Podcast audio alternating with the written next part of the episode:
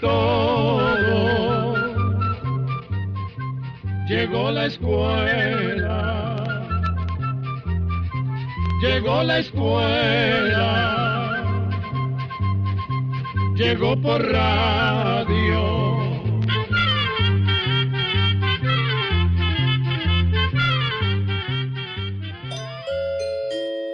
¿Qué tal? ¿Cómo están? Es un placer para nosotros presentarles una nueva edición de nuestro programa. Oigamos la respuesta, el espacio del Instituto Centroamericano de Extensión de la Cultura. Bienvenidos. Con nuestro lema, comprender lo comprensible es, un, derecho, humano.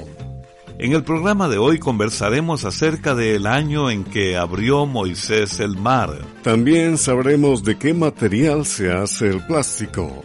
Vamos a conocer qué es un youtuber. Amigos, les invitamos a escuchar las respuestas a estas y más preguntas y también les invitamos a que nos envíen sus consultas a este espacio de Oigamos la Respuesta.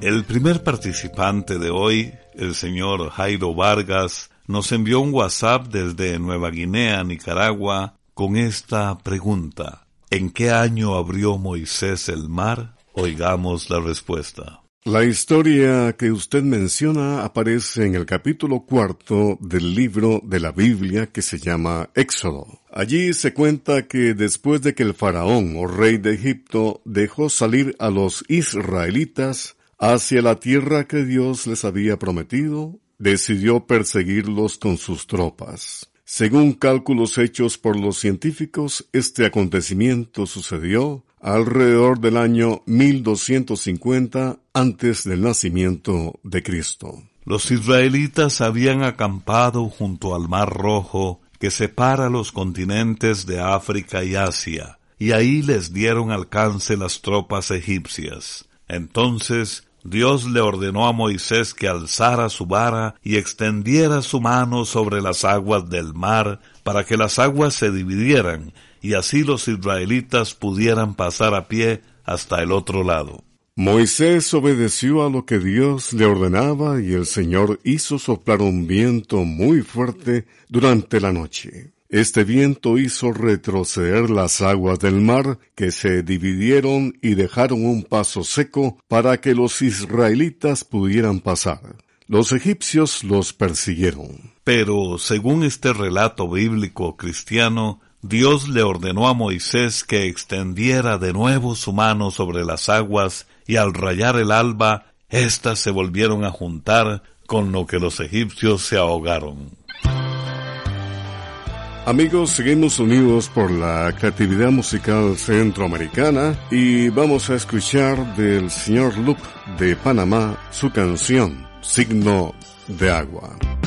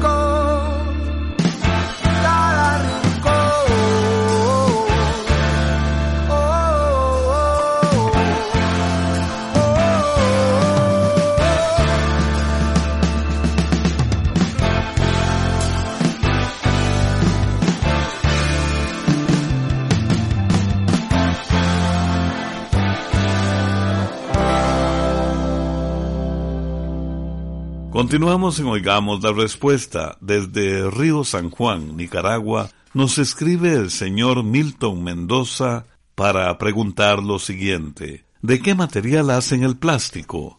Oigamos la respuesta. En un principio, la mayoría de los plásticos se fabricaban a partir de resinas de origen vegetal como la celulosa del algodón, la cáscara de la avena, aceites de semillas y derivados del almidón o del carbón. El plástico también se podía obtener de una proteína de la leche llamada caseína. Sin embargo, hoy en día la mayoría de las variedades de plástico que existen están hechas con resinas o sustancias que se sacan del petróleo. La ventaja de estas sustancias es que resultan muy baratas y abundantes. Para producirlas, un derivado del petróleo llamado nafta se mezcla mediante complicados procesos químicos hasta que se obtiene un material en forma de granitos. En las fábricas calientan esos granitos hasta que se convierten en un líquido. En ese momento le ponen colorantes especiales. Luego, esa sustancia se puede moldear de muchísimas formas diferentes como envases de refrescos, palanganas, lapiceros, peines, telas y miles de cosas más. Para hacer bolsas, por ejemplo, pasan un poco de pasta por unos rodillos que la alisan hasta que queda tan fina que se puede arrollar como si fuera una tela. Luego, ese material se lleva a una máquina que corta las piezas de la bolsa. Después, las piezas pasan a otra máquina que las une, sellándolas por medio del calor. Con el plástico se pueden fabricar materiales que imitan el cuero, el hule, el papel, el vidrio y otros. Hoy en día, la mayoría de las cosas que usamos son de material plástico. Los muebles de cocina, los colchones de espuma, las telas de los vestidos y hasta partes de la carrocería de los automóviles son de este material. Si desea hacernos llegar su pregunta a través de una llamada telefónica, nuestros teléfonos son código de área 506, número 2225-5338 o 2225-5438. También puede contactarnos a través de un mensaje de WhatsApp al teléfono código de área 506, número 8485-5453. Usted está en sintonía de Oigamos la Respuesta, el programa del Instituto Centroamericano de Extensión de la Cultura, ICQ. Muchas gracias por la amable atención que nos presta y gracias también a esta radioemisora que nos permite compartir con usted. El señor Esaú Osorto nos escribe desde Honduras y dice, Buenas tardes amigos, soy de Honduras. Quiero hacerles una pregunta sobre la pastilla para curar frijoles. ¿Por qué al ingerir esa pastilla resulta mortal, pero cuando uno muerde los frijoles crudos no pasa nada? ¿A qué se debe esta diferencia?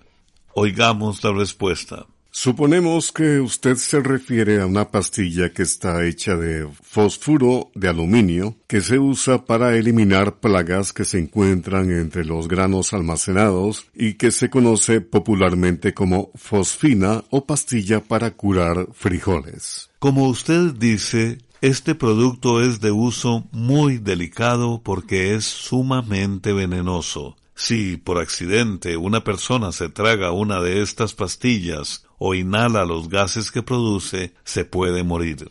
Estas pastillas están hechas para ponerlas dentro de los silos o recipientes donde se guardan los granos. La forma en que actúan es la siguiente. Cuando la pastilla entra en contacto con el agua o con la humedad del aire, va soltando un gas llamado fosfina que es muy venenoso. Este gas sirve para matar los gorgojos, ratas y otras plagas que se encuentran donde los granos están almacenados. Esa pastilla está hecha de fosfuro de aluminio y dicen los que la fabrican que al descomponerse el fosfuro de aluminio se transforma en un polvo que no es venenoso de manera que ellos aseguran que los residuos que quedan dentro de los recipientes no son peligrosos. Además, los fabricantes dicen que la cantidad de gas que pueden absorber los granos es tan poca que no resulta peligroso comerse los frijoles o granos tratados con estas pastillas. Sin embargo, debemos decir que como esta pastilla es tan venenosa y su uso es de tanto cuidado, Sabemos que en algunos países han controlado mucho su venta y no la venden a cualquier persona para evitar calamidades, y en otros países su uso ya se ha prohibido. Amigos, es el momento de compartir con ustedes una hermosa canción del prolífero compositor mexicano José Alfredo Jiménez. Las voces conformadas por Lila Dams de México y el español Diego El Cigala nos deleitan con su voz en esta hermosa canción Un mundo raro de José Alfredo Jiménez.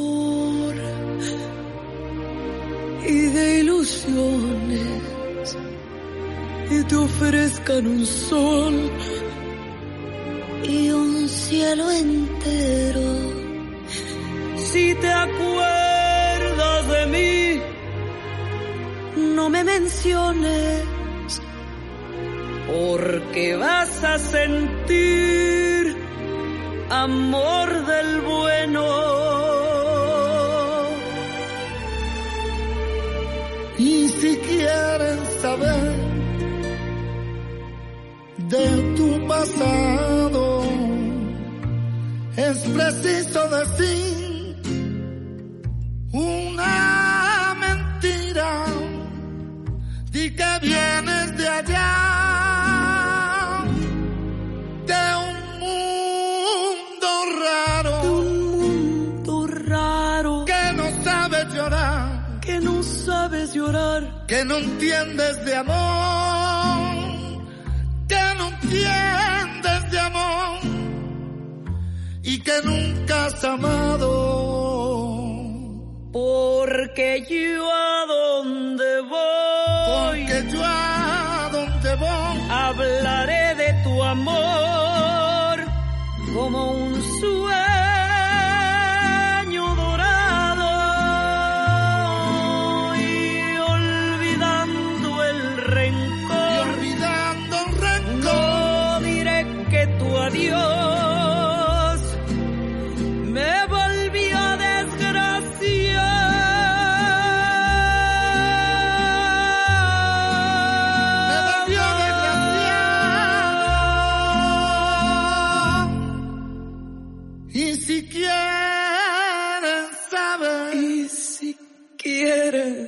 saber de mi pasado. Es preciso decir otra mentira.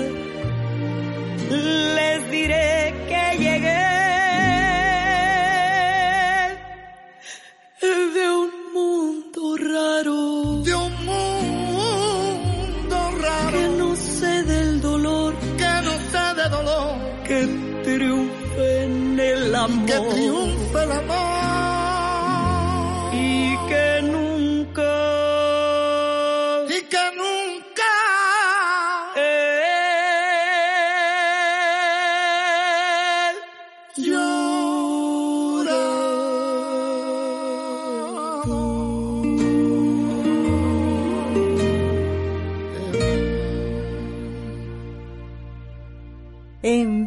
sus preguntas al apartado 2948-1000 San José, Costa Rica. También nos puede contactar al correo electrónico isq.org o encuéntrenos en Facebook como Oigamos la Respuesta. Desde San Vito de Cotobruz, Punta Arenas, un oyente comenta y pregunta.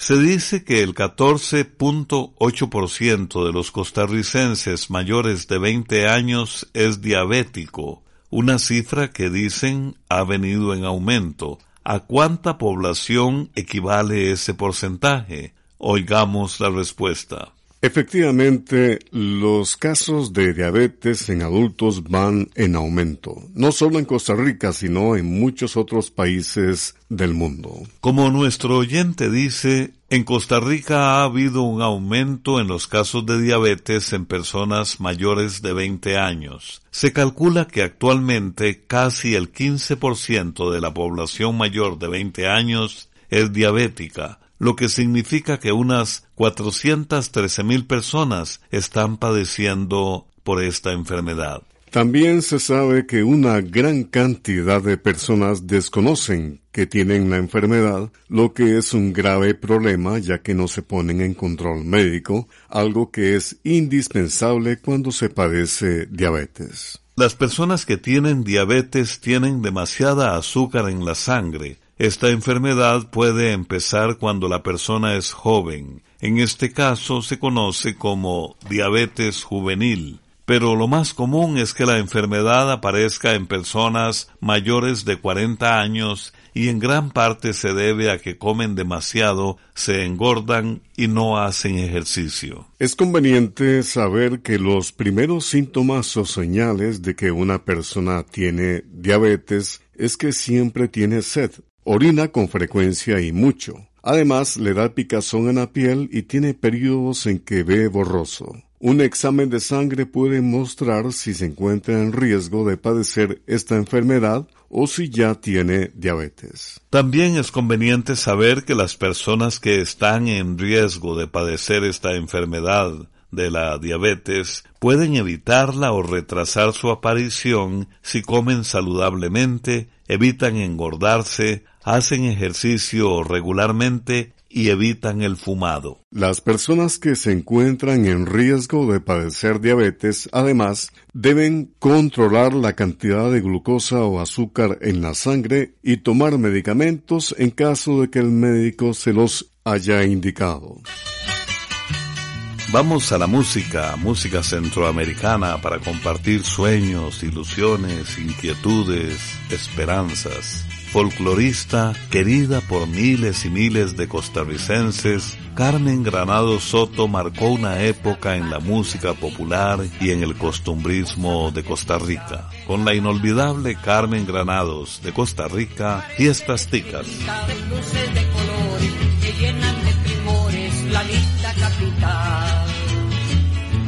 Por donde quiera reinan la fiesta y la alegría, noche se hace día y es bello el despertar. Brindemos por la dicha del año que se acerca, que traiga a Costa Rica felicidad y paz. Que alegre está mi patria, mi linda Costa Rica, y hermosa patriatica que engalanada está parecen estrellitas sus luces de colores que llenan de primores la linda capital. Por donde quiera reinan la fiesta y la alegría, la noche se hace día y es bello el despertar. Brindemos por la dicha del año que se acerca, que traiga Costa Rica felicidad y paz.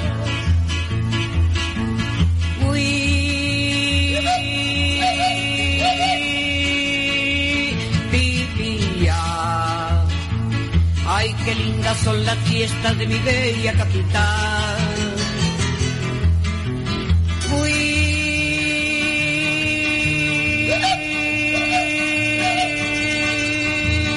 pipía, es el grito donde vibra todo el alma nacional.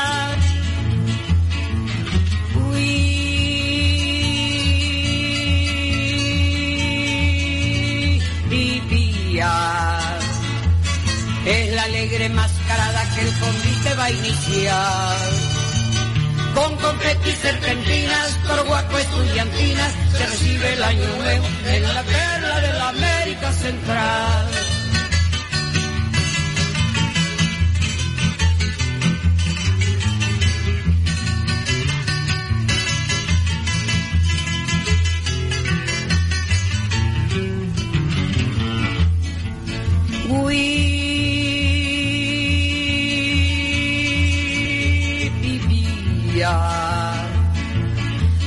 Qué lindas son las fiestas de mi bella capital.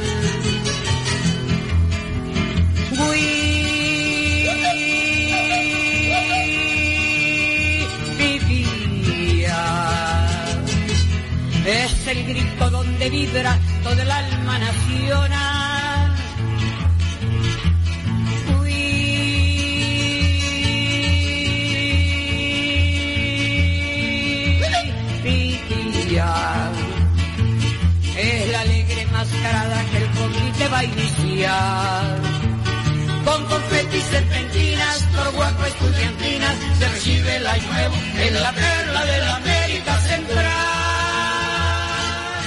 Y bien amigos, luego de la música continuamos con ustedes. Aquí está la siguiente pregunta que nos envía a través de WhatsApp el señor Javier Mercado Pérez desde Nueva Segovia en Nicaragua. ¿De dónde proviene todo el dinero del youtuber Jair 17? Ya que vemos en sus videos regalos extremadamente costosos. Escuchemos la respuesta.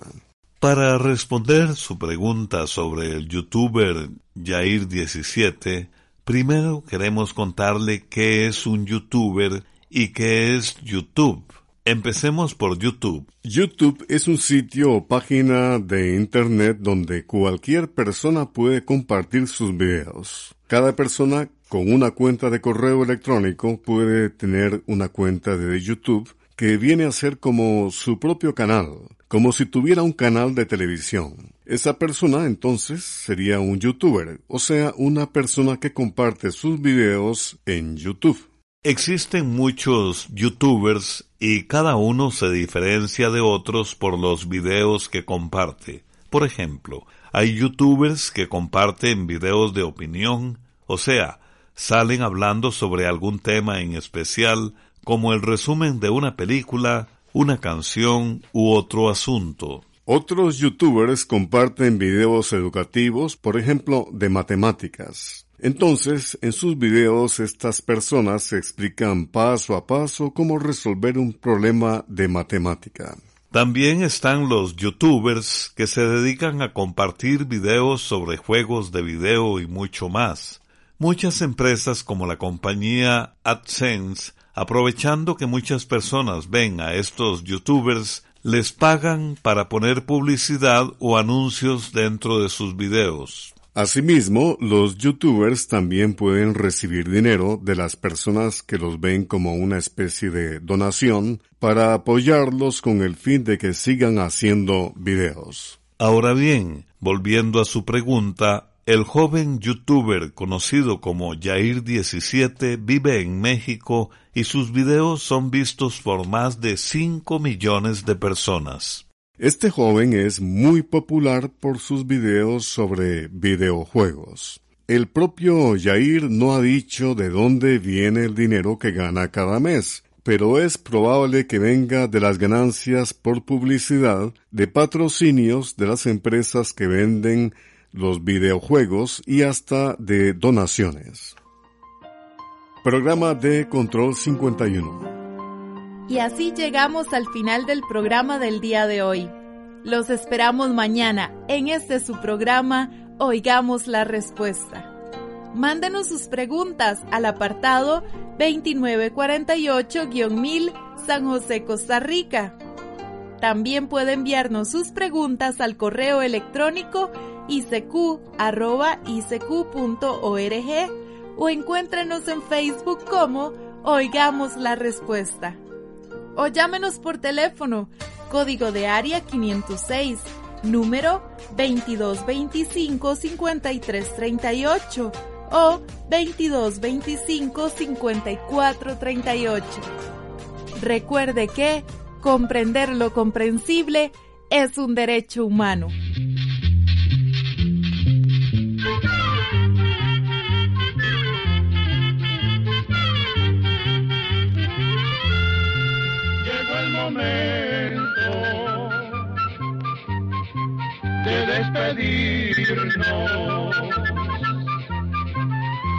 La escuela, se va cantando